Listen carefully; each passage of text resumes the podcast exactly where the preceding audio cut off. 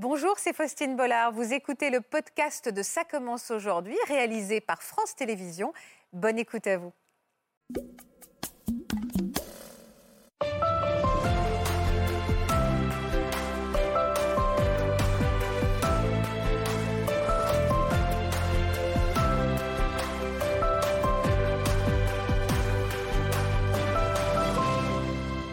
Bonjour à tous et merci de nous rejoindre en direct sur France 2 sur le plateau de Ça commence aujourd'hui. C'est ensemble que nous allons clôturer cette semaine spéciale célébrité. Vous avez été très nombreux à la suivre. Merci pour votre fidélité. Ils ont incarné des personnages inoubliables dans les plus belles comédies musicales de ces dernières années.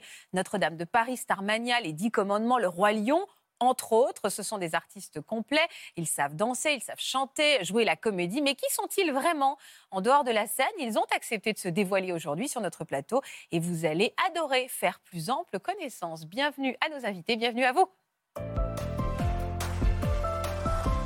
Bonjour Bruno Pelletier. Bonjour. Quel plaisir de vous voir sur ce plateau. Plaisir partagé. Est-ce que vous connaissez, euh, est-ce que vous connaissez Merwan Rim?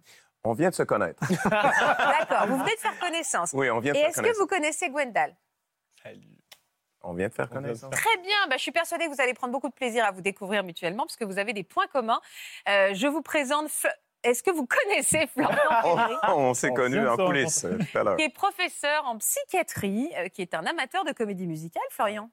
Oui. C'est votre jeunesse Bah oui, évidemment. Quelle est la comédie musicale qui vous a le plus marqué? Euh, Notre-Dame, peut-être. Notre-Dame de Paris. Bah, moi, j'avais vu. Moi, j'ai beaucoup aimé les Dix Commandements aussi. Bon, on va parler de tout ça. Ça n'intéresse personne. Et en même temps, si vous avez envie de nous dire quelle a été votre comédie musicale préférée, je vous rappelle qu'on est en direct. Vous pouvez le faire sur euh, les réseaux sociaux. Le hashtag, c'est CCA. Vous n'hésitez pas. Vous, euh, vous nous envoyez des messages et on diffusera tous vos messages à nos invités ou juste pour nous parler de comédie musicale tout au long de l'émission. Vous verrez ces messages défiler. Alors, on va commencer avec vous, Bruno. C'est un grand plaisir de vous avoir sur ce plateau. Vous qui avez marqué toute une génération avec la comédie musicale Notre-Dame de Paris. Encore aujourd'hui, c'est ce dont on vous parle le plus, Bruno. Ah oui, évidemment, c'est euh, la comédie musicale euh, qui m'a aussi ouvert les portes d'un peu partout dans le monde parce que les chansons ont, voyagé énormément. Et donc, euh, je suis un artiste québécois. Et Ça qui, a, pas. qui a pu, ça s'entend pas du tout. Non, pas du tout. et euh, qui a pu voyager un peu partout grâce, entre autres, à le temps des cathédrales. Mais Notre-Dame de Paris, l'œuvre comme telle, c'est vraiment. C'est vrai que vous êtes connu euh, mondialement euh, grâce à cette comédie musicale et évidemment grâce à votre talent. Qu'est-ce quelle est la chanson dont on vous parle le plus? Hormis le temps des cathédrales, c'est beaucoup Lune, la chanson Lune, qui est devenue. Souvent, il y a les chansons. Ça donnait quoi, Lune, déjà? Pardon? Ça donnait quoi? Vous pouvez me le redonner? On a envie d'entendre. bah Ah oui. ouais. Non, non, mais juste comme ça, fredonnez-moi l'air. Qui là-haut s'allume sur les toits de Paris. Vois comme un homme peut souffrir d'amour belle. Et ça Eh, continue. ah, bah Bref. voilà Ça marche Euh, à tous les coups, le, et le voilà. chanteur sur le plateau, moi j'adore. On va, vous avez une très très belle carrière euh, solo également, mais le public donc vous a découvert sur scène à travers euh, ces personnages de comédie musicale qui sont devenus cultes. On va s'offrir un petit moment de bonheur avec vous, Bruno, à travers ces images. Je voudrais voir le monde à l'envers. Si jamais c'était plus beau,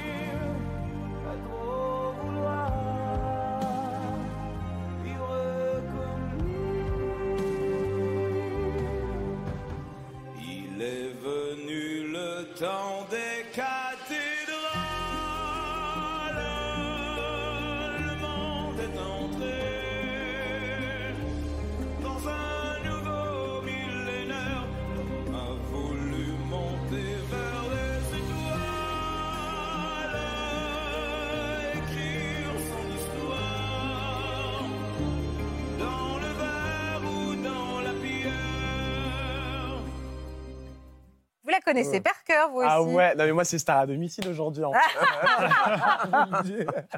Ben oui, mais on s'en- ben oui, On c'est- les c'est culte. Ouais, c'est culte. Hein. Et moi, je m'aperçois des années plus tard, 20 ans, 20 ans plus tard, non? Euh, moi, je, regarde les images et pour moi, c'est hier. C'est hier. Mais Ah oui, c'est- vous disiez, Ah, vous dites oui. pas qu'il y a un monde.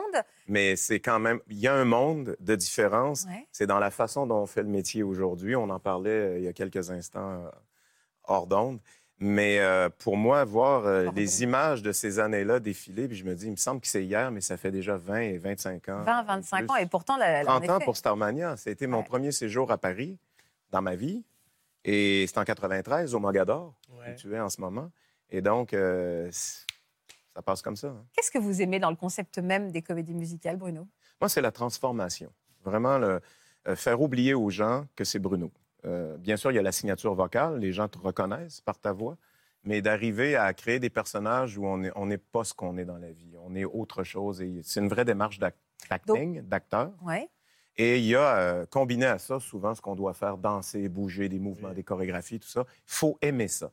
Il faut vraiment aimer Aimez ça. le mode. C'est pas tout le monde qui aime le mode euh, de la comédie musicale, mais moi, c'est quelque chose qui s'est fait assez naturellement et complètement instinctivement. Je suis pas allé dans, dans des écoles de théâtre musical ni rien. Ça s'est fait un peu euh, par hasard et Par j'ai hasard, adoré. Au départ, vous n'étiez pas du tout prédestiné à ça. Vous étiez Non. plutôt tatami que micro. Oui, exactement. Je, je viens du monde des arts martiaux. Ouais. J'ai même eu mon- ma propre école de karaté. D'accord. Ah oui, donc et rien à on voir. discutait euh, du hockey tout à l'heure. On a, on a un point commun aussi C'est quoi, le hockey? Je sais pas si glace, ouais. sport aussi. Oui, oui, oui. Ben, c'est ça, c'est. Mais je trouve que le sport est très formateur pour euh, le côté discipline, pour être capable de faire de la comédie musicale. Ouais. Parce que la comédie musicale, c'est extrêmement exigeant. Et si tu n'as pas de discipline, c'est impossible. Ne serait-ce que de chanter en Tous bougeant et en faisant des Ouais. chorégraphies, ça demande un souffle et en effet une. Voilà. Ouais. Et vous faisiez pas du tout de musique à cette époque-là, au moment où vous J'en aviez. faisais. Et à quel âge vous aviez une école de karaté? Parce que moi, j'ai l'impression que les comédies musicales, vous étiez tout jeune, en fait. Ben, en- Non, en fait, euh, je suis arrivé sur les comédies musicales euh, fin vingtaine, début trentaine. Mais euh, lorsque de 18 à 24 ans, j'ai eu mon école de karaté. Donc, j'étais Mais professeur en fait, de karaté. pardon Bruno, mais Oui. j'hallucine quand je vois votre âge parce que je l'ai en haut de ma fiche là, Oui. et vous, c'est incroyable. Je pensais que vous aviez, euh, euh, alors, on, on- Parce que- qu'on doit le dire? Ouais. Ouais, j'ai 60 ans. Et moi, je vous donnais euh, 10 à 15 de moins, quoi. Ben merci. on va le prendre. Et Ben alors, oui, on a beaucoup de, même, de euh, femmes qui nous regardent, qui nous disent que vous êtes très sexy. Je Ah bon? transmets. Voilà, plaisir d'offrir, bienvenue d'être là. Merci. bienvenue chez nous. C'est chouette, vous êtes ma première télé en France depuis 20 ans. Alors, C'est vrai? C'est très chouette quand même. Pourquoi vous êtes parvenu depuis 20 ans? Non, c'est une question de. C'est vraiment une question de. Juste de. de- Là, je, là, je, je suis ici pour Al Capone et donc on doit faire de la promotion, tout ça. Donc j'ai l'occasion de Non, venir vous voir. Le lancement de la comédie musicale euh, qui est en... On en parlera, on en parlera tout à l'heure. Ouais. Donc vous étiez au kara... vous, aviez votre club de karaté. Ouais. Et alors votre lien avec la musique à cette époque Ben, en fait, je faisais déjà de la musique, mais pas. euh, J'avais pas de plan de carrière. Je savais pas si j'allais en faire un, un métier ni rien. Et ça, c'est venu à moi de plus en plus. Et j'ai j'ai laissé mon école de karaté euh, à mon collègue avec qui euh, on, avait, on avait monté cette, euh, cette école-là ensemble. Et puis, je me suis mis à, à faire de la musique euh, début vingtaine, 23, 24 ans, euh, sur un plan euh, hebdomadaire. Je gagnais ma vie à faire ça. Pas, pas chèrement. On n'était pas très riches, mais on le faisait à chaque semaine. Il y avait assez de- d'endroits pour faire des petits concerts, des bars. euh, C'était quoi comme genre de musique à l'époque, c'était très hard rock, comme vous dites. Hard rock, Hard rock. heavy metal. Ouais. Et donc, Ah ouais. ça a été un peu mon école avec des, des chanteurs qui, encore aujourd'hui, je trouve, euh, certains sont décédés, mais qui sont des voix incroyables, euh, comme Bruce Dickinson ou euh, Ronnie James Dio, Gino Vanelli. Ce sont des gens qui ont beaucoup marqué cette époque-là pour moi et qui, sont, qui ont fait un peu office de professeur d'une certaine façon. ouais. Est-ce que vous aviez la vie qui allait avec euh, un rocker à 20 ans Enfin, la vie qu'on imagine? Ben, en fait, j'avais surtout la vie d'un jeune dans la vingtaine qui explore et qui, euh, qui essaie un peu tout. Ouais. Et ça m'a amené sur certaines, euh, certaines voies de contournement de la musique, euh, pas toujours euh, super. euh, sup- C'est pour ça qu'on parlait de, de, de- de- de discipline il y a quelques secondes. Et, moi, euh, les arts martiaux m'ont donné ça beaucoup. Ouais. Et j'ai eu euh, cette espèce de voie de contournement pendant quelques années. Qu'est-ce que vous du- appelez la voie de rock and roll. contournement? C'est-à-dire, vous avez commencé à tomber dans les excès un peu, Oui, certains oui, excès? Lesquels? Ben, L'alcool, la drogue, tout ça. Et puis, euh, je suis ressorti de là assez rapidement parce que j'ai eu une très mauvaise expérience. Et euh, une overdose, Une overdose. com- complètement. Je me suis ramassé à l'hôpital et là, j'ai réalisé que si je voulais vraiment faire ça comme métier, on n'était plus à l'époque de Janis Joplin, de, de Jim Morrison, où c'était. Il y a une espèce d'aura, de, de- il y a quand même une aura autour de ces artistes-là qui sont décédés très jeunes et qui. euh, qui- ça, il y a une aura de, qui a amené un mythe. Et euh, je- on n'était plus là-dedans. On était, si j'avais envie de faire ce métier-là, il fallait absolument que je, je sorte de cette espèce de rouage qui était très malsain, finalement. Et les arts martiaux m'ont aidé pour ça. Et la discipline que, que j'avais acquise m'a aidé. Et je me suis mis à, à travailler vraiment euh, sérieusement. Et puis les choses sont arrivées au début trentaine. Alors, comment elles sont arrivées les choses? Donc, finalement, assez tardivement. hein. Oui, assez Euh, tardivement. comment elles sont arrivées à vous, les premières comédies musicales? La légende de Jimmy? Légende de Jimmy, euh, j'en avais fait deux autres avant, plus, plus minimes, plus euh, mineurs, pardon. Mais j'ai fait la rencontre de Luc Plamondon. Et euh, ça, ça a été déterminant dans ma vie. Luc est devenu un ami. Euh, on a fait trois grandes comédies musicales ensemble. Il a écrit pour mes, albums en solo aussi. Mais je me souviendrai toute ma vie de ma première rencontre avec Luc euh, autour d'un piano chez lui. Ouais. Et lui avait entendu parler de moi. Il, avait fait la légende de Jimmy euh, ici, Ouais. en France, et c'était Renaud Hanson qui Mhm. faisait le personnage euh, principal de Jimmy. Et il cherchait un, un- un nouveau chanteur au Québec. Donc, il a entendu parler de moi par des émissions de télévision que j'avais fait à l'époque. J'avais sorti mon premier album, tout ça. Et donc, il m'a convoqué pour une, euh, une audition, et c'est comme ça que j'ai connu Luc. J'étais euh, j'étais comme ça Ah, chez lui, autour du piano. J'étais tellement ouais. nerveux. Vous avez bien chanté tout de suite ou vous Ben, avez eu un peu le trac? Apparemment, oui, parce que quand j'ai fini l'audition, il m'a mis la main sur l'épaule, il m'a dit ça va bien aller. Pas Ah, trop comment interpréter ça. Et finalement, j'ai eu le rôle, oui. Et, euh, et c'est, ça a été le départ. Ça, ça a été ma, ma première grande comédie musicale au Québec, La légende de Jimmy. Et c'est là où vous êtes tombé en, en- en amour de ce genre? Oui, oui. Même un peu avant, comme je vous disais, sur Ouais, la avec musicale. certains- des- de Mais il y avait déjà toute cette notion, il faut danser, il faut bouger, il faut, faut jouer avec nos partenaires. Puis moi, j'avais fait du théâtre quand j'étais adolescent et euh, euh, les arts martiaux, on a des chorégraphies, mine de rien, euh, Oui, les, vrai, katas, ce qu'on appelle les katas, tout ça. J'avais, j'avais fait des cours de danse. Bref, je n'étais pas allé dans une école de théâtre musical, mais, Mais vous j'avais aviez- touché un peu à tout Ah, ça. Vous aviez appris sur le tas. hein. Et donc, euh, j'adorais. euh, ça, a été, euh, ça a été une révélation pour moi dans la trentaine. Ouais. Hmm. Alors après, ça a tout de suite été Notre-Dame de Paris? Il y a eu Starmania, Mogador D'accord. euh, 93 euh, et 14 que j'ai fait. On a fait de la tournée, tout ça.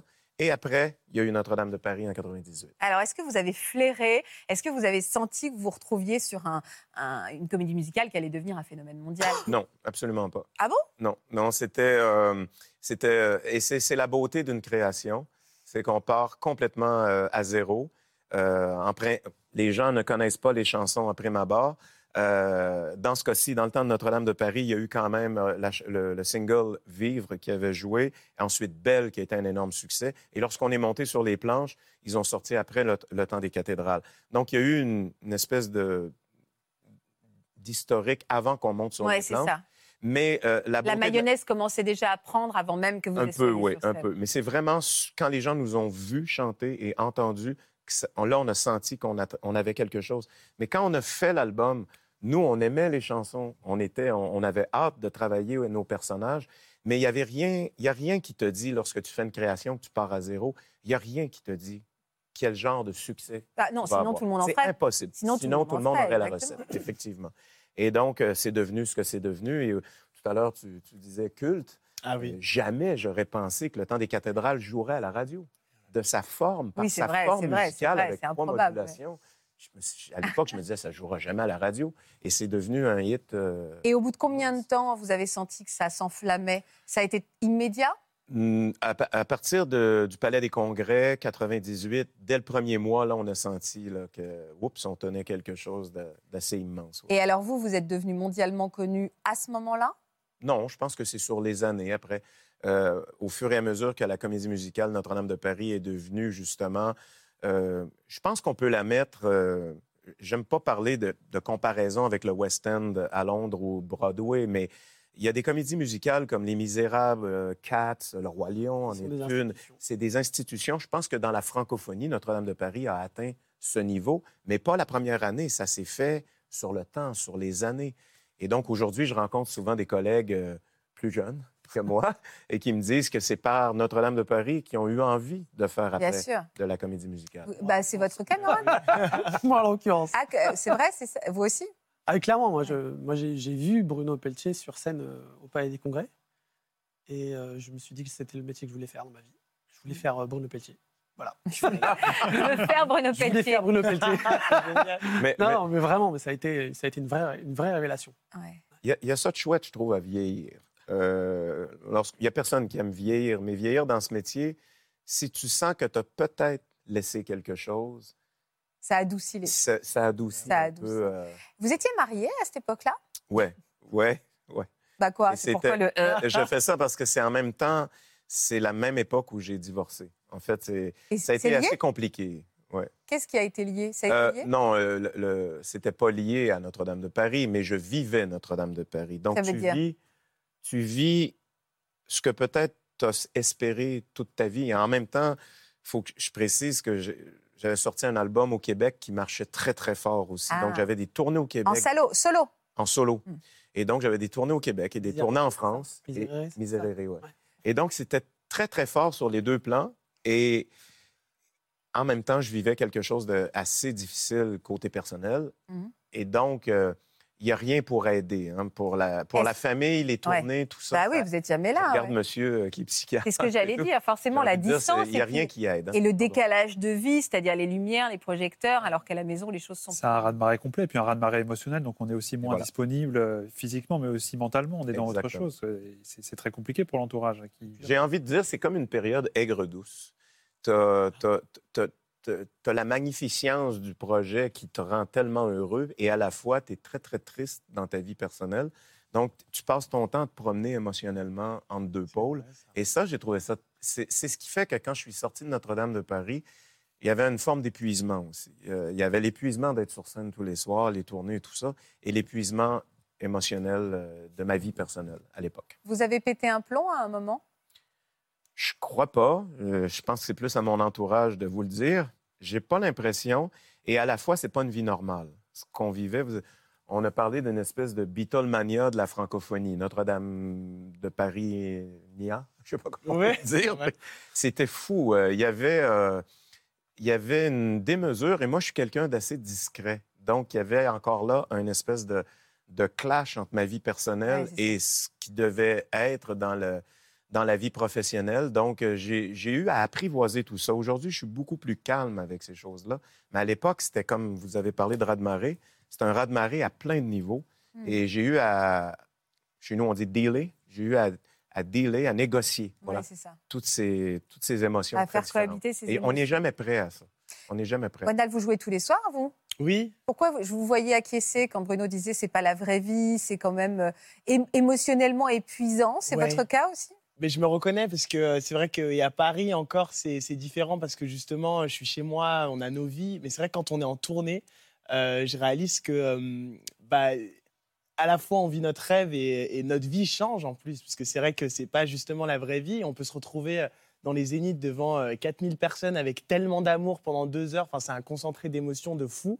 et, sa littéralement, euh, juste après. 30 minutes Ouais, après. ça, la redescente, euh, hein. devant sa La redescente, vous êtes tout seul. euh, et ça, ça, fait, ça, ça fiche le cafard quand on se retrouve après dans sa chambre d'hôtel, loin des siens, et qu'on se dit euh, Au début, un peu. Hein. Au début, c'est violent, vraiment. On Ouais, ça comprend peut pas être violent qui se pour passe. certains. euh. On deal pas le truc, comme tu disais, dealer, quoi, ça. On deal pas le, le truc de la même manière, en fait. Chacun euh, fait avec sa personnalité. Et moi, je connais plein d'artistes avec qui j'ai- tourné sur des, plein de spectacles différents, qui sont vraiment pas des gens faits pour partir en tournée. ils sont malheureux en Mais tournée. vraiment, ils sont malheureux en tournée. Malheureux Parce qu'il y a une vraie. Euh, J'irai pas jusqu'à utiliser les termes schizophréniques, mais vraiment, à un moment donné, il y a- on, on reçoit tellement et on donne tellement pendant deux heures et on est des milliers ensemble. Et 30 minutes après, vraiment, tu es tout seul face à toi-même devant ta télé. Tu plus tes Ça. proches, tes, tes- tes parents, euh, euh, des- personne n'est là. hein, c'est un, violent, peu, c'est un peu schizophrénique, mais moi, c'est pas cette, euh, cette maladie à laquelle je pense, c'est plutôt c'est l'addiction. C'est-à-dire qu'on a un shoot Oui, euh, de dopamine tellement fort, un plaisir tellement intense qu'on on sent plus ses, ses forces, euh, dans le sens euh, très positif. Quoi. Et quand ça descend et qu'il n'y a plus personne, on, a, on peut éprouver, euh, quand on est vulnérable, un peu une, une tristesse, un vide, un abandon qui est euh, diamétral- diamétralement opposé à ce qu'on a vécu. Et ça peut être vraiment douloureux. hein. Ça Ouais, peut être vrai, ouais, difficile ouais, à ça gérer, m'étonne oui. pas. Quand on se retrouve après un spectacle dans sa chambre d'hôtel et qu'on ne sait même pas dans quelle ville on est, en fait. Ouais. On se dit, je suis où aussi Ah non, c'était hier que j'étais à, Marseille. Là, je suis où? Ouais, vous êtes On perdu. plus On est perdu mais- dans tous les sens du terme et on a besoin de. peu, euh, On est en gênant. perte de repères. hein. Et, et- et comme tu disais, je pense que ça peut clairement bah, déteindre sur notre euh, vie, Vie euh, personnelle. affective, personnelle autour de nous. Et c'est pas toujours simple à gérer pour nous. Donc, pas toujours simple à gérer pour notre entourage aussi. Ouais. Bah, c'est vrai, la- quand on remplit des zéniths et que le lendemain, on vous dit euh, est-ce que tu as été faire les courses Puis de ou, euh, lave-vaisselle. ou justement, vous êtes Mais oui. totalement déconnecté de ça, alors que ça reste la vraie vie, je comprends que ça puisse en effet. euh, en effet, quand on créer rentre des de tournée conflits, aussi. hein. Quand on rentre de tournée où Ouais. tout a été organisé pour ouais, parce nous. qu'on est pris en charge. D'un hôtel à un transport, à l'avion, à, euh, voilà, et puis euh, la nourriture, tout était géré, puis on rentre chez soi et Il y a toujours un blues. Il y a toujours un blues. il y a- Il y a pas- Parce que ouais, il y a un blues de redescente. maintenant. Parlez-moi de Dracula. C'est vous qui avez créé cette comédie musicale. Oui, oui. Vous incarniez quoi comme rôle? Dracula. J'étais le rôle principal, mais je voulais pas le faire au départ. Pourquoi? Moi, j'avais vraiment envie d'être euh, coproducteur et directeur artistique d'un show Ouais. qui, euh, qui, allait être- qui était monté au Québec euh, avec euh, espoir d'aller peut-être ailleurs. Et, euh, et les producteurs, c'est difficile de trouver des gens qui sont prêts à investir avec toi pour démarrer un nouveau projet. Ouais. Et donc, euh, en plus, c'est un projet assez, assez sombre, assez difficile. Donc, euh, quand j'ai trouvé les producteurs pour m'aider, ils m'ont dit on a une condition, c'est que tu joues le rôle principal pour, euh, Oui, ça les. Bon.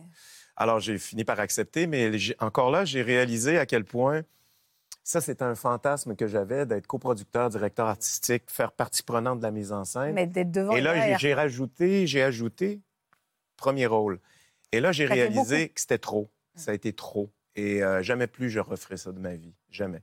Je- C'est un peu comme un acteur qui décide de réaliser son propre Mm. film, comme Clint, Clint Eastwood. Et ou jouer des gens dedans. comme ça. Et jouer dedans.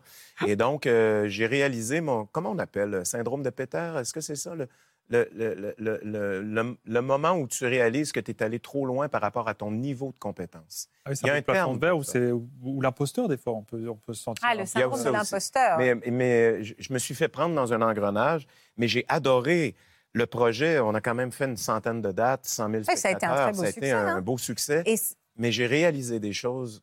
Maintenant, je préfère qu'on m'appelle pour faire un rôle que de prendre en charge tout, tout. Et est-ce que après cette comédie musicale, vous avez fait une pause de comédie musicale? Oui, j'ai fait une pause. Il y a Pour eu les lancer- filles de Caleb aussi Ouais. un petit peu plus tard, mais euh, sinon, euh, Là, Là- ça a été l'heure de votre carrière solo. Oui, ben, euh, j'ai jamais, j'ai jamais arrêté ma carrière Mm. solo. Ah, je- Toujours euh, en parallèle, j'ai comme deux carrières en parallèle, en solo avec mes tournées et les comédies musicales qui se sont intégrées là-dedans. Donc là, en ce moment, je suis à Paris pour, c'est ma huitième création de comédie musicale, mais je suis rendu à 16 albums de fait. Ah et oui. tout ça, ça s'est fait en parallèle sur, sur presque Et ça 40 vous ans, finalement. équilibrait. Pardon? Et ça vous équilibrait. Oui. Euh, la comédie musicale est arrivée à moi d'une façon inattendue. J'ai tellement aimé ça que j'ai pris d'autres projets après, mais j'étais pas destiné à faire ça comme tel euh, à la base. Et même, j'avais décidé que j'en ferais plus. Vous Parce que faites plus de karaté non plus? Euh, j'en fais plus non plus. Ça, c'est parce que j'ai mal, j'ai mal partout. Euh, Aujourd'hui, vous vous lancez donc dans cette nouvelle aventure. Est-ce que ça a été dur de vous convaincre de revenir dans une comédie musicale Al Capone, Ouais. qui, euh, qui est déjà, euh, qui se joue déjà, mais qui les choses vont être, vont s'accélérer et ça va être un. Ça se joue où Rappelez-moi juste Al est au Capone. Folies Bergères. Voilà, aux Folies Bergères, exactement. Qu'est-ce qui vous a convaincu de, de participer à ce projet? Jean-Félix Lalanne, euh, qui, en fait, c'est Julie Zenati qui m'a envoyé un petit message Twitter pour me dire il y a un mec qui fait dans la guitare qui te cherche. Ah bon? Et, c'était Jean-Félix. Et donc, euh, on, a, on a fait un premier contact. Il me dit ben voilà, j'ai une nouvelle comédie musicale et tout ça. Puis j'ai dit écoute, euh, on, venait de comme la COVID venait de démarrer. J'ai dit je me fais un studio chez moi. On va faire, on va faire des maquettes. Faisons des maquettes de chansons. Commençons par ça. Je verrai si j'aime ça. Et on verra où on s'en va avec ça. Et bien, bien sûr, je me suis fait prendre dans l'engrenage. forcément, Il y avait Roberto Alagna qui, Roberto Alagna, qui est un- Angoune. Angoune, c'est- c'est de- c'est- Angoune, j'étais déjà fan d'Angoune depuis longtemps. Et euh, Roberto, qui est un des plus grands ténors au monde, j'étais comme, My God, je vais avoir à donner la réplique à Roberto Alagna. Je- J'en revenais juste Oui, pas. bien sûr. Donc, j'ai fait, euh, écoute, a- et aussi, il y avait une dimension extrêmement théâtrale que j'avais pas connue dans les comédies musicales précédentes, autant. Beaucoup de théâtre et, et- et en plus, moins de mouvement. Moi, j'aime beaucoup bouger. J'aime Et le, le metteur en scène me dit, mon... parce que je joue le rôle d'Eliot Ness, il m'a dit, ton Elliot Ness, je ne veux pas qu'il soit Gene Kelly. là. Il, il- il est sombre, il est, il est dark. il est, il est tourmenté, il est obsessif. C'est, je veux pas du tout qu'il danse. Ah, ah bon, OK. Et donc, on est parti là-dessus. J'ai créé le rôle d'Eliot Ness et on est sur scène maintenant. Mais j'avais, moi, j'avais un peu décidé que j'en ferais plus. Jusqu'au 12 mai, ça sera au Folie Bergère. Je voudrais qu'on regarde des images, parce que vous m'en parlez Ben bien, oui. mais moi j'ai envie de voir.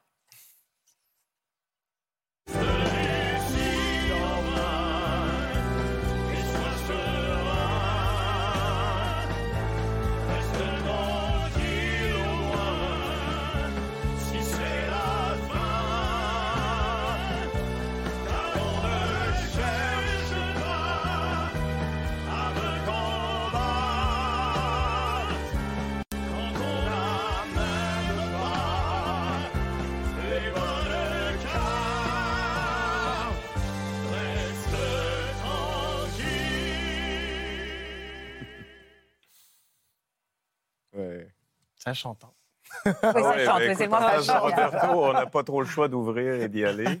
et, et, euh, et à la fois, c'est extrêmement différent de ce que j'ai fait avant. Et c'est un peu pour ça que j'avais envie de revenir en France aussi pour euh, faire la création. C'est qu'on me proposait quelque chose de différent. Hmm. Jean-Félix, hein, il m'en a parlé, il m'a par- il m'a proposé un rôle différent de ce que j'ai fait avant. Et aussi sur le, je dirais, le- la mécanique, où il y, a, il y a plus de théâtre, des chansons. Ouais, c'est ça, ouais. Bref, il y, avait quelque chose que je me disais, ah, ça, je ne l'ai pas fait encore. On est plus proche de Broadway et du West End.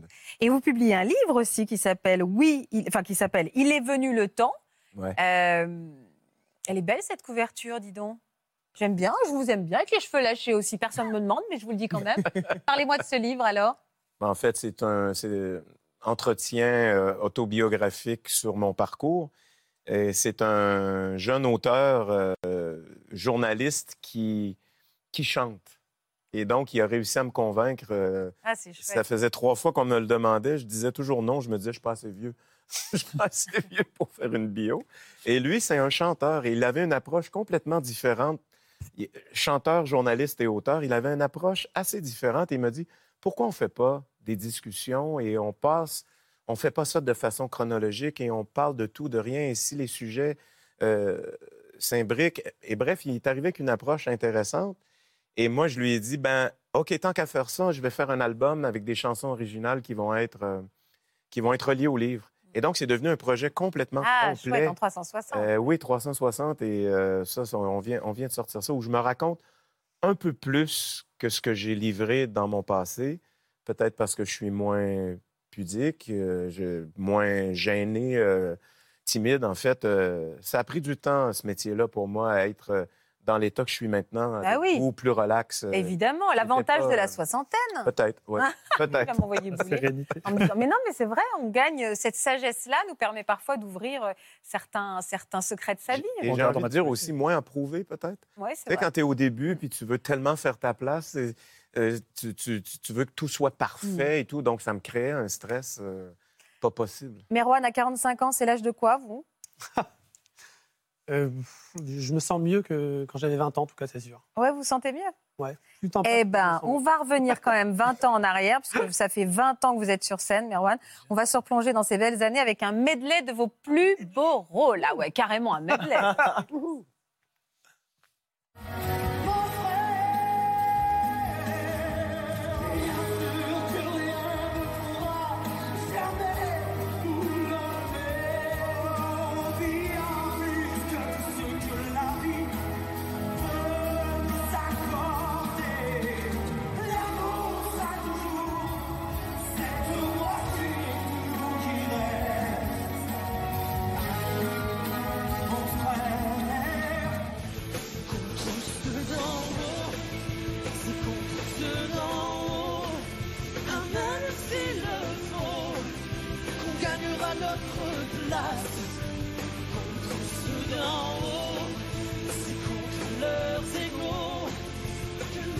nous devons faire face.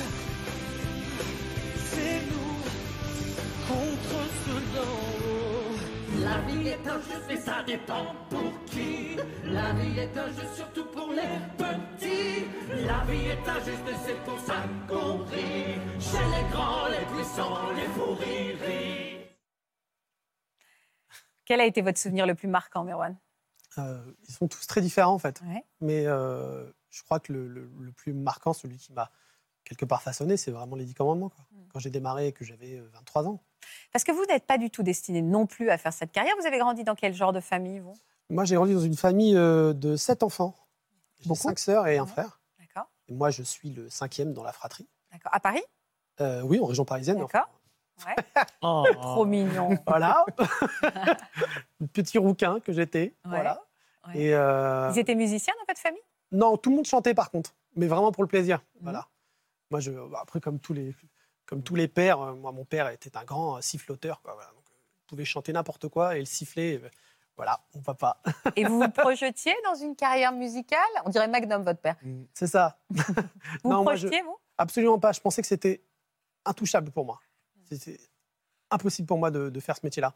Je voyais comme. euh, pour moi, faire ce métier-là, c'était quelqu'un qui avait grandi dans une famille de musiciens, euh, qui faisait le conservatoire depuis tout jeune. Moi, je, je- je- je me suis mis à faire de la musique vraiment quand j'avais euh, 15 ans, quoi. Et puis en, en jouant de la batterie, après de la guitare, après la basse, le piano.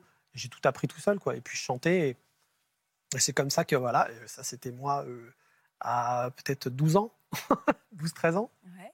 Et puis, euh, et puis il y avait le sport aussi à côté, on en parlait. Voilà. Moi, j'ai fait des sports qui, qui étaient tous sauf euh, des sports euh, euh, très, euh, comment dire, euh, qui marchaient vraiment bien en France. C'est-à-dire que moi, je, on me disait, tu fais du foot? Non. Tu fais du basket? Non. Je fais du baseball. Et puis après, j'ai fait du hockey sur, gla- du hockey sur glace. Mm. Et j'adorais aller dans les T'es endroits. un où- Québécois dans l'âme. Ah, clairement, voilà. clairement, clairement. Et puis, euh, et puis oui, mais c'était. euh, J'étais pas du tout dans une famille de musiciens, moi. Je... Ouais. Et, et- et c'est le départ et le drame qui a été la disparition de votre père. Il est mort dans des circonstances euh, très difficiles. Ouais, mon père. Moi, j'ai perdu mes parents. Mes deux parents sont morts de- de- d'un cancer tous les deux. Ça a été très rapide pour votre ma mère, ça a pris euh, un an et demi. Mm. Mon père, ça a pris un mois. Mm. Donc, on lui a annoncé qu'il avait un cancer. Il est mort le mois d'après. Mm. Et moi, je venais tout juste d'avoir 17 ans. Et ça, c'est ma première guitare que mon père m'a offert. Voilà. Et euh, Et pourquoi ça Ça a a tout ça, changé dans votre vie, au-delà du chagrin de la perte de Bah, votre parce que j'étais pas prêt déjà. Je venais tout juste d'avoir 19 ans, euh, j'étais pas prêt. Moi je, moi, je passais mon bac. Ça a été un cataclysme dans ma vie. Quoi. Donc, euh, et je sais pertinemment que je ferais pas ce métier-là si pas, perdu si j'avais pas perdu mon père, je ferais je ferais pas ce métier-là. Pourquoi? Ça vous a donné des ailes ou, ou vous non, avez ça m'a dû- pas donné les ailes, ça m'a juste. euh, je me suis dit. euh, à la mort de mon père, il m'a fallu euh, deux bonnes années pour réfléchir à ce que j'avais envie de faire. Mhm. Et ça a été une évidence au bout de deux ans en me disant en fait, tu as un rêve en fait, que tu mets de côté depuis toujours parce que tu penses qu'il est inatteignable. Mhm. C'est de faire de la musique. Pourquoi tu t'en priverais? Père est parti, euh, il n'a pas réalisé les rêves qu'il avait envie de réaliser. Il a fait un travail qu'il a fait pour subvenir aux besoins de sa famille. Est-ce que toi, tu as envie de faire ça? Et euh, ça m'a ça a mûri pendant deux ans en moi. Et au bout de deux ans, je me suis dit, euh, C'est ça. basta, je vais y aller, je vais le faire. Et puis arrive Notre-Dame de Paris. Et je vois le spectacle de Notre-Dame de Paris au Palais des Congrès, où je rentre illégalement. Pourquoi illégalement? T'as triché Alors, Vous avez rien touché sur Alors- son entrée, Bruno Alors, alors, euh, rien- D'où tous mes problèmes. J'ai pas contribué au cachet de Bruno, c'est sûr. Et pourquoi Non. vous êtes rentré En illégalement? fait, euh, moi, j'étais étudiant. Ouais. Je travaillais, euh, je sais pas si je peux le citer, des parcs d'attractions très Ouais. connus en France, hein, donc euh, Disneyland Paris, le parc Astérix. Je travaillais là-bas, j'étais barman. Euh, je vendais des encyclopédies au porte-à-porte. J'étais étudiant dans mon école j'étais à l'université, Ouais. pas encore dans mon école de musique. Et euh, Notre-Dame de Paris arrive et je suis fasciné par, ces, par, par, par, par les chanteurs de Notre-Dame de Paris, Bruno particulièrement. Et euh, j'ai pas les moyens de me payer un, un billet. C'était un peu trop cher pour moi. Voilà. Et euh, je vais au Palais des Sports. euh, et je... Non, pardon, je vais au Palais des Congrès. Et euh, je me fais, j'avoue, je me fais du mal. J'y vais, et puis je regarde les gens rentrer dans la salle. C'est tordu, ça. Et je me dis, putain, ils vont aller voir le show. J'en rêve, j'en rêve, j'en rêve. Et là, euh, c'est l'entracte du spectacle. Moi, je, le premier, le, le- le- pardon, La première le- partie. La première partie démarre, le premier acte démarre. Moi, je ne vois pas évidemment le spectacle. Et puis, je décide euh, d'aller aux toilettes. Mais je ne sais pas s'il faut le dire. Mais ne si. m'imitez pas. hein.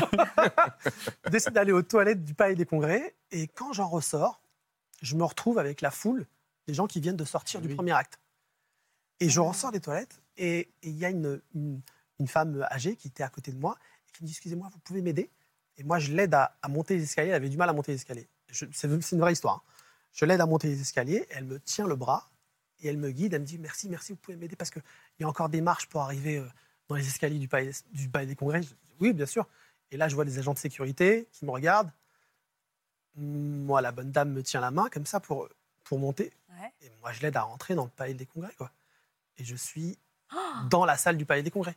J'aimerais bien savoir ce qu'est le- devenue cette dame. Et j'ai oui. Le décor de Notre-Dame de Paris en Ouais, en face de moi elle- avec tous les spectateurs. C'est fou, cette Et femme je- a changé votre vie. en Et fait. je suis là et je la regarde. Elle me dit ah, Merci, vous êtes gentil, vous êtes adorable, merci beaucoup. beaucoup. Je, Voilà. La laisse à sa place et je, je m'apprête à partir. Je me dis On va me virer, c'est sûr. Et là, noir, sale, le deuxième acte Ça démarre. commence. Ah, c'est dingue. Et je vois un petit strapontin juste à côté. Je me dis Discrètement. et Je me mets là comme ça. C'est ma grand-mère. C'est Et je me mets là. Et, euh, Wow. et Florence démarre avec Ouais. toi. Et Daniel, ouais. et Daniel. Et, et je me dis, je vais voir le deuxième acte de Notre-Dame de Paris. C'est un signe. Et je vois le show. Et euh, le show se termine et je me dis, c'est ce que je veux faire dans ma vie. Je veux faire ça. C'est hors de question que je passe à côté de ça. Je veux faire ça. Mais alors, comment on met en place pour euh, comment on, on met les choses en place pour réaliser son rêve? C'est quoi? Il n'y a pas d'école de comédie musicale? Eh bien, euh, figurez-vous que euh, je ressors et euh, le peu de monnaie que j'avais avec moi, euh, sur moi, je m'achète euh, le programme de Notre-Dame de Paris. Et je vois le programme de, Paris, de Notre-Dame de Paris avec tous les comédiens qui sont dedans, les chanteurs. Et je tombe sur euh, euh, Nadia Bell, qui était la doublure de- de- Eh oui. d'Esmeralda. Voilà. Et je vois qu'elle a fait une école de chant qui s'appelle les Studios Alice Donna.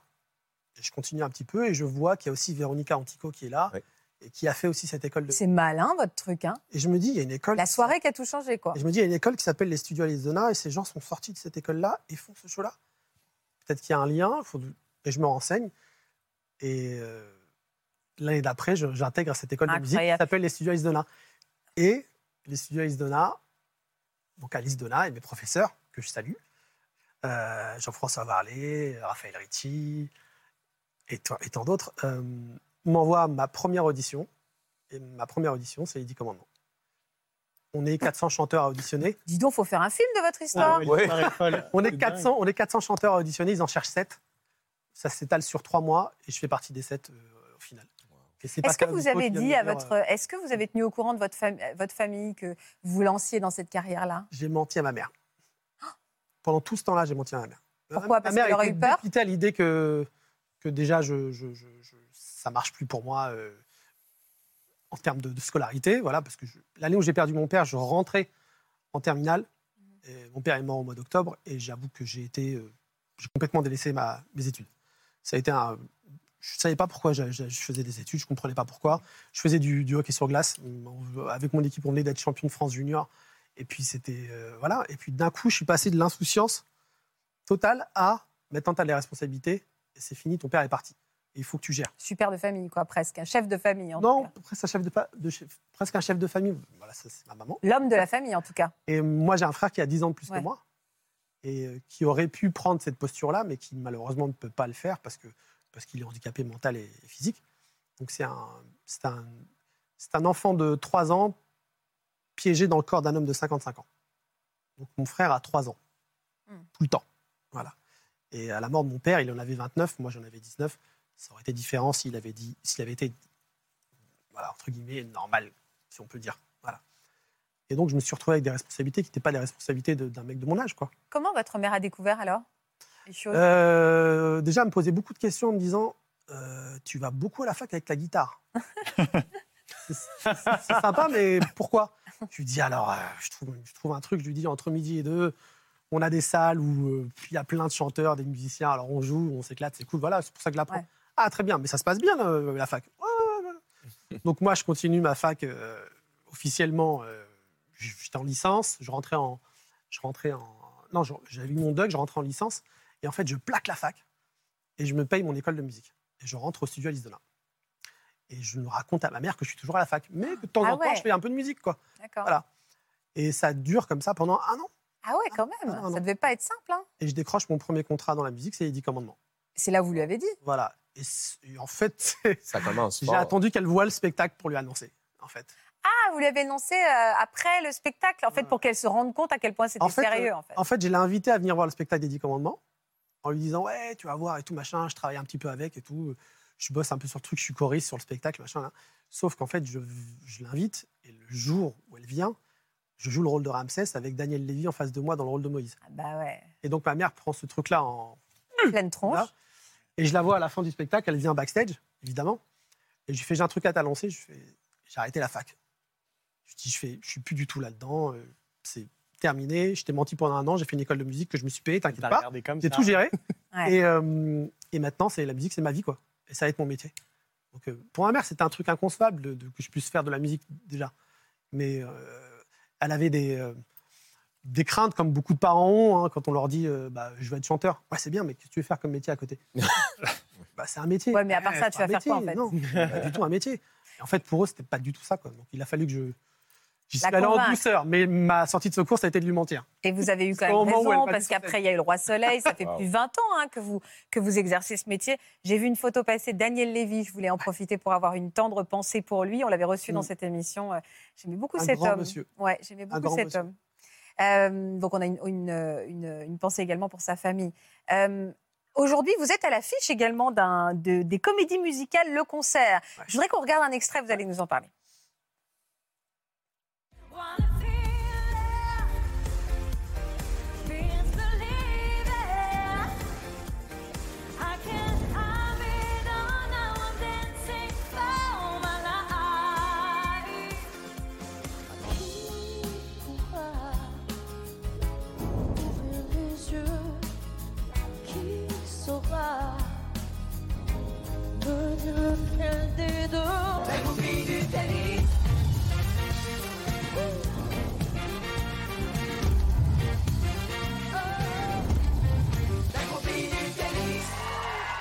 Mais qu'est-ce qui vous fait rire comme ça? Il y a un petit trou au milieu. euh, Ça veut dire quoi, il y a un petit trou au milieu? Il manque ma touffe sur la fiche. Mais- Parce que vous faites partie aussi de ce oui, spectacle. oui. On a de la chance d'être ensemble sur, euh, sur cette tournée qui commence bientôt. D'accord. Et vous allez pouvoir faire les deux en même temps, vous le roi lion et aussi. euh, et aussi Eh oui, bah, justement, grâce à des artistes comme Merwan, à l'époque des Dix Commandements, on a des doublures sur les spectacles qui nous Ouais. permettent parfois de nous absenter. Et j'ai une autorisation spéciale pour, euh, faire, euh, pour partager la tournée avec Merwan. Et Priscilla, d'ailleurs, qui devait être là aujourd'hui. Elle est malade. Elle est malade, elle est au fond de son lit. Et voilà, elle embrasse euh, tous les téléspectateurs. D'ailleurs, sur ce show-là, on chante, euh, on chante Belle. Ah oui? Oui. Voilà, avec euh, Damien Sargue. Ah. Voilà.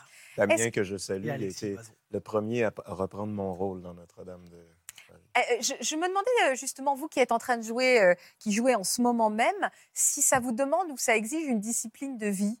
Ah oui. quand on est en, sur scène euh, huit fois par semaine. euh, Ah oui, oui, mais je, je rebondis en fait euh, sur ce que tu disais tout à l'heure. Je pense que euh, bah, c'est complètement incompatible avec justement euh, tout- toute l'image ou tout le fantasme qu'on a justement des chanteurs ou du star system. Parce que pour la simple et bonne raison qu'on est sur scène 7 à 8 fois par semaine. Vous avez 27 ans, vous, Gwendal. Moi j'ai 27 ans et euh, effectivement, bah, du coup, euh, ouais, 27 ans, pas d'alcool, pas de cigarettes, pas de sortie, pas de soirée. Donc je suis une vieille personne en ce moment quand même. mais, euh, mais oui, si on veut pouvoir euh, performer tous les soirs et être en forme, pas fatigué vocalement, pouvoir enfin danser, tout ça, euh, bah, ça demande effectivement quelques sacrifices. Et alors, votre histoire est un petit peu folle parce que vous aussi, vous aviez de la suite dans les idées. On va découvrir quelques images. Aujourd'hui, vous jouez le rôle de Simba adulte. Oui. Vous avez failli. Enfin, vous allez voir, c'est- c'est c'est amusant ce rebondissement. Ah oui. Regardez d'abord des images de Gwendal. On dirait que le vent change. C'est bien quand ça change. Bah oui, bah c'est pas facile.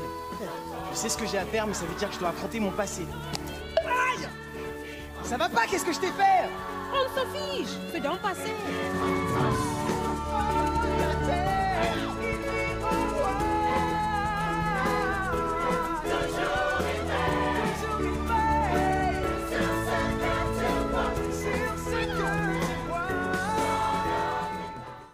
Ça vieillit pas, hein, ça non plus. Ça, Non. ça pèse lourd, votre truc, là? Non, ça va, c'est léger. Ah ouais, parce que léger. j'arrêtais pas. Mais- À chaque fois que je vois les personnages, je me dis, oh là là, ça doit être tellement dur de chanter avec un poids sur la tête. Oh, c'est c'est un léger peu les comme ça. cervicales quand même. Alors vous, il y a moins de vie à remonter du haut de vos 27 ans. Mais à quel moment, vous, vous êtes tombé en amour de cet exercice aussi qu'est la comédie musicale et comment vous avez débarqué dans cette aventure folle qu'est le Roi Lion? Euh, Ça bah, a été à multiples rebonds. Hein. Oui, c'est vrai. Mais en fait, avant, je connaissais pas du tout euh, la comédie musicale parce que mes parents viennent pas du tout de ce milieu. Mon père est euh, chanteur euh, de, euh, dans un milieu très alternatif, euh, contre les médias, contre tout ce que je fais maintenant. On embrasse votre père. On l'embrasse. Ma mère, pareil, était manageuse de groupe de rock. Donc, Ah oui, donc rien à voir. Mano Negra, régisseuse d'NTM. Voilà, ils se sont rencontrés en tournée, euh, vraiment deux rockers. Euh, et, non, mais vraiment. des punks, bah voilà. Et, et- et en fait, euh, donc j'ai grandi avec eux. J'ai accompagné mon père dans des endroits euh, complètement improbables où il faisait des concerts où je me disais, mais tu vas jamais chanter là, c'est impossible. Et il faisait Et en un fait, truc, si. euh, de fou, vraiment. Il faisait du bien aux gens. Les- C'était des soirées vraiment incroyables. Et, et, et- et de par hasard, euh, il y, a- il y a une annonce, parce qu'à l'époque, il n'y avait pas les réseaux sociaux. Donc, euh, donc euh, pour faire savoir qu'il y avait des castings ou des auditions, il fallait vraiment. c'était dans les journaux, c'était Mhm. vraiment national. Et il y a le Roi Lion qui se montait à Paris, donc il y a 15 ans. J'avais 12 ans. Et, et ma mère a été un petit peu au courant et ça, et, et ça coïncidait à, une- à un moment où j'étais allé les voir pour leur dire, enfin à table vraiment pour leur dire, bon écoutez, j'ai- j'aimerais vraiment essayer, j'aimerais vraiment chanter aussi. Et... Vous chantiez déjà un petit peu? Oui, je chantais Ouais. déjà. Bah, ils savaient, j'ai... ah, bah, voilà, c'était moi à 12 ans avec, euh, Ah, bah, en mode petit Simba, quoi. Avec le roi. du Roi Lion. Oui. Mais euh, oui, parce que pour, les- pour l'histoire, euh, un jour, euh, mon père, euh, je voulais absolument voir mon père en concert, mais depuis que j'ai trois ans et demi. Et euh, ma mère avait accepté de m'accompagner, mais donc à l'époque, c'était des, lieux- des lieux qui se prêtaient pas du tout à ça. C'était des bars fumeurs. Enfin, Ouais, il était du tout 2 pour heures du enfants. matin. ouais. Et moi, j'étais fasciné par mon père et il m'a invité sur scène à la fin. Et j'ai chanté donc une chanson, mais à l'époque, je suis peut-être en grande section de maternelle, donc on, on part sur le train-train, euh, vive le vent, je ne sais pas, tu vois, devant des punks, donc il y a un grand moment. mais du coup, je sors de là et j'ai vraiment la révélation, enfin, je me dis, je veux être sur scène, moi aussi, faire, je veux le faire. Quoi. Et donc, euh, bah, je n'ai eu de cesse de, de faire... euh, bah, comme, comme tous les enfants, euh, des spectacles à la maison. Quand mes amis venaient, bah, c'était sûr que bah, ça partait en. en- Et à 12 ans, c'est donc le casting du Roi Lion euh, où vous, euh, pour, pour trouver le petit Simba auquel vous avez participé. Et à hein. l'époque, il fallait faire donc 1m44, c'est toujours le cas d'ailleurs hein, pour les petits Simba et les Ouais. petites nanas qui nous accompagnent. Et, euh, et donc, je suis pris, je passe ce casting, j'avais jamais fait d'école, jamais de formation, je suis pris, et euh, quand on est pris, on est envoyé dans un truc qui s'appelle la Lion King School, donc euh, l'école du Roi Lion. C'est dingue. C'est un truc de fou. euh, Il y a une à- école du Roi Lion. Quoi. Il y a une école du Roi Lion, comme il y avait une école Bill Elliott, comme il y avait une école. Où, euh, sont, où sont formés tous les comédiens qui vont participer à cette Les enfants. musicale Les enfants. les enfants. Donc, on leur donne leur premier cours de chant, de danse, de théâtre avec les équipes américaines. Donc, c'est fou. hein. Moi, à l'époque, je suis vraiment en train de regarder Undo Stress ou euh, allez, Fame. Euh, Ouais. c'est un peu la même chose. Et là, je me dis, waouh, c'est incroyable. Euh, et donc là, coup de cœur, parce que je me dis, attends. Parce qu'en plus, on peut ne pas choisir. C'est-à-dire qu'on peut à la fois chanter, on peut à la Ouais, fois danser, ça. on peut jouer à la comédie. En fait, tout est possible. Avec en plus un niveau d'exigence Mm. euh, des Américains. Euh, mais entre-temps, le théâtre a du retard. Il y a un an de construction du théâtre Mogador qui euh, refait euh, des travaux pour accueillir justement le Roi Lion parce que c'est des décors euh, monumentaux. Et vous, vous faites plus 1m44. Et je ne fais plus 1m44. Ah, c'est dingue Et euh, en un an, forcément, les enfants grandissent. Euh, parfois même les garçons euh, les filles, c'est pareil, prennent un peu de poitrine, ça dépend. Et dès qu'on prend un peu de forme, dès que, dès, dès que notre voix change, dès qu'on prend des centimètres, euh, on est gentiment remercié. Donc j'ai pu quand même faire euh, la Young King School le début. Et puis bah, très vite, ils ont fait d'autres castings pour trouver euh, d'autres personnes. Oh, Ça devait être extrêmement frustrant et déceptif, quoi. Ah bah oui, on connaît le spectacle par cœur, euh, on Ah est ouais, prêt, on, dur, on hein. déjà avec l'équipe, euh, on passe de très très bons moments. Et puis on nous annonce qu'il va bientôt falloir très vite dire au revoir, mais c'est le cas aussi des, des enfants qui nous accompagnent.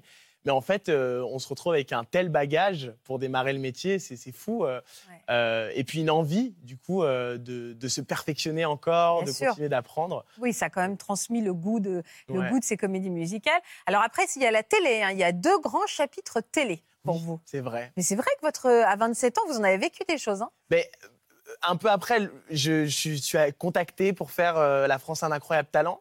Euh, j'avais 14 ans, donc euh, vraiment une. euh, pareil, j'avais tou- toujours pas mué, donc j'ai chanté Show Must Go On de Freddie Mercury. Et donc on était venu un peu me chercher dans l'école de chant dans laquelle j'étais, parce que justement ils n'avaient pas de petits garçons chanteurs comme ça qui chantaient. Donc j'accepte de le faire, mais je connais pas du tout la télé, parce que justement, pour rappel, mes parents étaient contre tout ça. donc comment vous dire que j'avais jamais eu le droit de regarder ni la Starac, ni The Voice, ni euh, de voter pour qui que ce soit. Donc pour moi, on me dit juste euh, non, mais vas-y, c'est au Palais des Congrès, c'est chambé. Donc moi, je, je voyais juste le Palais des Congrès, c'est chambé. Je voyais pas toutes ces caméras. Et- vous avez. Ah oui, oui, c'est ça. Vous avez payé votre. Ah non, vous n'avez pas payé votre place puisque vous étiez sur Non, scène. du coup, j'étais. Je suis en train de me dire que c'était le lieu, c'était le lieu de moi toutes le les délinquances. Mais je, oui, c'est ça. Mais je me dis, je vais quand même chanter là. C'est ma, c'est, ma plus grande salle. Du Ouais, coup, euh, je, je passe de ma chambre à- au Palais des Congrès. Donc, c'est, c'est plutôt pas mal comme ratio. Et, euh, et- et donc, je le fais. Ça se passe super bien. Je suis envoyé en demi-finale. Euh, entre-temps, pareil, bah, je continue de grandir. Et, et les étapes, c'est un peu, un peu la galère parce que les étapes entre la- le- les, les auditions et la demi-finale, il se passe quatre mois. Mais dans la diffusion, il se passe seulement deux semaines. Entre-temps, je commence à muer. Enfin, voilà, ça commence à être un petit peu compliqué, mais je fais quand même le direct, ça se passe bien. Et après, il y a une petite pause euh, de mu qui fait que là, je me dis que bon, bah, peut-être je chanterai plus jamais. C'était un petit peu, c'était pas un drame, mais je me dis, waouh, c'est chaud. euh, J'étais capable de faire des trucs et je suis plus capable de les Ouais. faire. Donc du coup, je me mets à fond dans la comédie. Et, euh, et arrive quelques temps plus tard, euh, bah, 4 ans ou 5 ans plus tard, euh, The Voice, euh, que j'avais pas du tout. Enfin, voilà, les équipes me, me- me démarchent aussi. Je dis non, j'ai super peur. La saison 3 avec Kenji, les frérots de la Vega, Amir, tout ça, tout- tous les amis. Et, euh, et je décide quand même de prendre mon courage à deux mains et de le faire parce que le concept est quand même assez chaud. hein. Ouais. Se retrouver devant des chaises, euh, qui- Ouais, enfin, c'est voilà. compliqué. C'est- très stressant. Euh, et en ayant eu déjà en plus cette expérience un peu de notoriété euh, qu'on pouvait dire bah, éphémère, hein, parce que je veux dire, je fais incroyable talent, le lendemain je suis en 3ème B avec je suis l'éteint, enfin voilà quoi. Donc, de- et donc j'ai vu à quel point ça pouvait monter vite. Et redescendre tout aussi redescendre vite, mais en même temps, ça a été formateur. hein. Très formateur. Et je fais The Voice, et là effectivement ma vie change littéralement. Ça a été le tremplin de votre Du vie. jour au lendemain, ouais. Bah, il y avait 9 millions de téléspectateurs à l'époque Ouais. qui regardaient l'émission. Euh, et puis, c'est une émission qui respecte énormément les artistes. Euh, on a une très bonne promotion aussi. Enfin, voilà, je, je le citais tout à l'heure. Bah oui, bien sûr. Et alors, parmi ces 9 millions, il y avait une personne. Ah oui. Ah oui, c'est qui? Ah oui. Bah, c'est France Gall. c'est France Gall qui, qui, qui, juste après Résiste, euh, bah, juste après The Voice, pardon, euh, monte euh, le spectacle Résiste et, euh, et m'invite à passer, voilà, avec toute l'équipe, Ladislas, Corentine, Léa, Victor, Elodie, les auditions. Et euh, bah, pareil, hein, je me retrouve dans la même situation que Bruno, c'est-à-dire avec Luc Plamondon. Enfin, c'est une audition complètement privée. Je ne sais absolument pas que c'est pour France. Euh, Ouais. On me dit juste qu'il faut que je chante la groupie du pianiste, et évidemment. Et quand je rentre dans la salle, évidemment, euh, bah, France est là et je me décompose. Du coup, euh, littéralement, je suis genre, ah, je vais chanter la groupie du pianiste devant France Gall. Ça donnait quoi, la groupie du pianiste? Euh, Elle passe ses nuits sans dormir, a gâché son bel avenir. La groupie du pianiste. Je chante- je chante beaucoup moins bien que vous. J'aime bien parce que les vrais chanteurs, c'est vrai, hein, ils ne se font jamais prier des marocards du Ah tout. bah non. Mais c'est vrai, hein, j'adore. Mais donc voilà, je passe cette audition. euh, pareil, alors elle me dit pas ça va bien aller, mais elle, m'a dit euh, Oh, je t'adore. Et puis, euh, on est parti pour l'aventure Résiste qui a été qui a été une aventure folle parce qu'effectivement, au-delà de la comédie musicale, on, on partageait bah, le quotidien La et vie, la vie ouais, d'une icône. Ouais. Et donc c'était euh, complètement démesuré euh, tout ce qu'on a vécu euh, sur cette aventure. Et alors, à quel moment euh, Simba est revenu dans votre vie? Ah, eh ben, elle est revenue- euh, 2019. juste comment, comment ça s'est passé? Ils sont venus vous rechercher ou vous vous êtes dit, je suis pas allé au bout de ce projet? Euh, bah, les deux, en fait. euh, c'est vrai qu'il y a des phrases qu'on dit en l'air. euh, le moment où j'ai dû arrêter donc le roi lion il y a 15 ans du rôle du petit Simba, j'avais dit oh c'est pas grave, je ferai le grand Simba. Et tu sais, je le dis, mais mais vraiment j'y crois pas une seconde. Enfin, mais bon, je le dis quand même. Donc balancer des phrases à l'univers, ça marche toujours. et, et, et donc. la comédie musicale de Broadway revient à Paris, ce qui est déjà un événement, parce que c'est rare qu'on refasse des choses qui ont déjà été faites, notamment à Paris. On n'a pas encore cette culture, euh, on va dire, euh, des comédies musicales, là où dans d'autres pays, ça ne s'arrête jamais. Et, euh, et effectivement, ils me rappellent gentiment à ce moment-là. Ah, c'est eux qui vous ont rappelé. hein. Ils m'ont rappelé, mais ils m'ont pas rappelé en mode on te propose le rôle, ce que j'aurais préféré. Euh, ils m'ont rappelé en mode bah, si tu veux, viens passer les auditions. Euh, chaud, parce que c'est vrai que depuis The Voice et tout, on a cette chance maintenant qu'on nous contacte, qu'on n'est plus Ouais, forcément à, à- à passer par là, euh, parce qu'on a déjà fait nos preuves. Hein, c'est pas parce qu'on a besoin d'être pistonné euh, quelque part. Mais là, du coup, c'est des Américains. Donc quand tu leur dis euh, Gwenzal Murray Moodoo, bon, voilà, ça ne, il y a pas Il grand-chose. n'y a pas grand-chose qui se Il n'y a passe. pas grand-chose. Donc, je, je vais humblement, comme tout le monde, aux auditions. Pareil, plus de 500, je pense, euh, personnes. Les auditions ont duré 4 mois. Le trac de se remettre en. Comme Ah ça, bah, tout. selle, ouais, c'est ça. hein. Le tra- Et puis quatre mois, il faut tenir la distance de toujours Et ça, venir. qu'est-ce qui se passe pendant quatre mois d'audition, en fait? Euh, bah, il y a je ne sais pas Les combien de tours, il y a Et tout le 6, temps 7 tours. Ah oui, il y a six euh, on sept est tours. là, un coup, Qu'à on chaque chante, fois, euh, vous vous rappelez ou on vous rappelle pas, c'est extrêmement stressant. Bah, c'est quoi. ça, c'est ça. On a un premier tour qui se passe, on chante des chansons libres. Après, deuxième tour, on commence à travailler le spectacle. Et puis après, on te rappelle pour une étape de théâtre. Et puis après, on te rappelle pour une Ils étape font de des danse. combinaisons aussi. Après, on fait des combines. artistes. Puis Exactement. voilà, regardes ce qui marche le mieux aussi. C'est ça peut stressant parce que vous, votre vie est un peu en suspens pendant ce temps-là. Quoi. Vous attendez que. Bah oui, bah en tout cas, c'est-à-dire que parce que des, des, des castings, euh, on en passe euh, régulièrement, notamment pour le cinéma ou pour, euh, pour les séries, euh, des essais. Enfin, c'est normal, hein, c'est ce qu'on Ouais. peut appeler des entretiens d'embauche. Mais la plupart du temps, justement, on en fait. Là, c'est moi qui réalise que j'ai peut-être un soupçon de pectoraux et que ça a finalement marché tout ce coaching. Mais Qu'est-ce qui vous plaît tant dans ce personnage? Euh, bah, c'est son histoire. Moi, j'aime bien l'idée euh, un peu de l'anti-héros. Pour moi, euh, Simba, c'est un roi refoulé, un peu autant Mufasa. Enfin voilà, il est, il est dans une famille qui le prédestine forcément à être roi. Et puis, finalement, il y a, il y a des drames qu'on peut subir, parfois des traumatismes dans l'enfance qui poussent Simba à partir. Euh, c'est une histoire vraiment qui peut toucher tout le monde. Et, euh, et donc de mettre de côté d'un coup vraiment le passé Ouais. très très très très loin. Donc de vivre une espèce de vie avec Timon et Pumba, de ouais, De bohème bohème, superficielle, enfin voilà, sans, sans y penser, mais du coup en n'étant pas si aligné que ça. Et, euh, et donc euh, voilà, tout le monde sait Rafiki, euh, ce singe, enfin tous ces personnages qui viennent un peu le, le confronter à justement affronter son passé. Mm.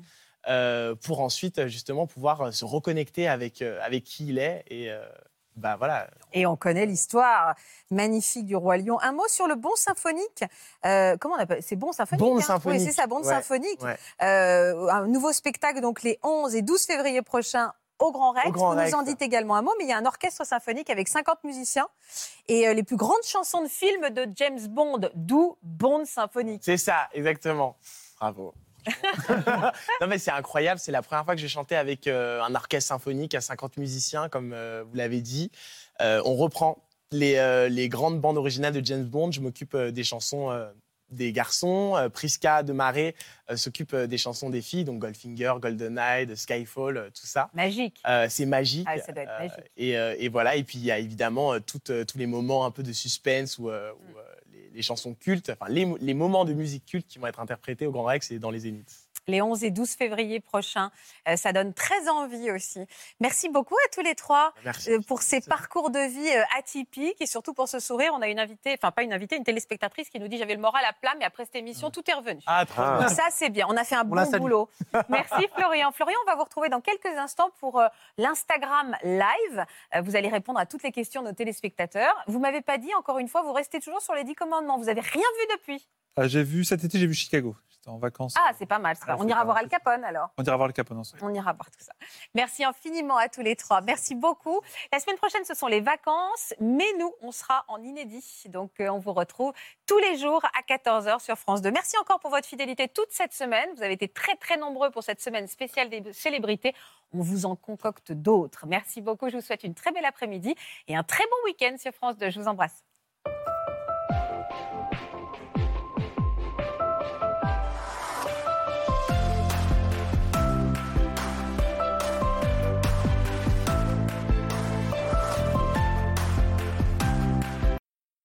Voilà, j'espère que ce podcast de Ça commence aujourd'hui vous a plu. Si c'est le cas, n'hésitez pas à vous abonner. Vous pouvez également retrouver l'intégralité de nos émissions sur France.tv.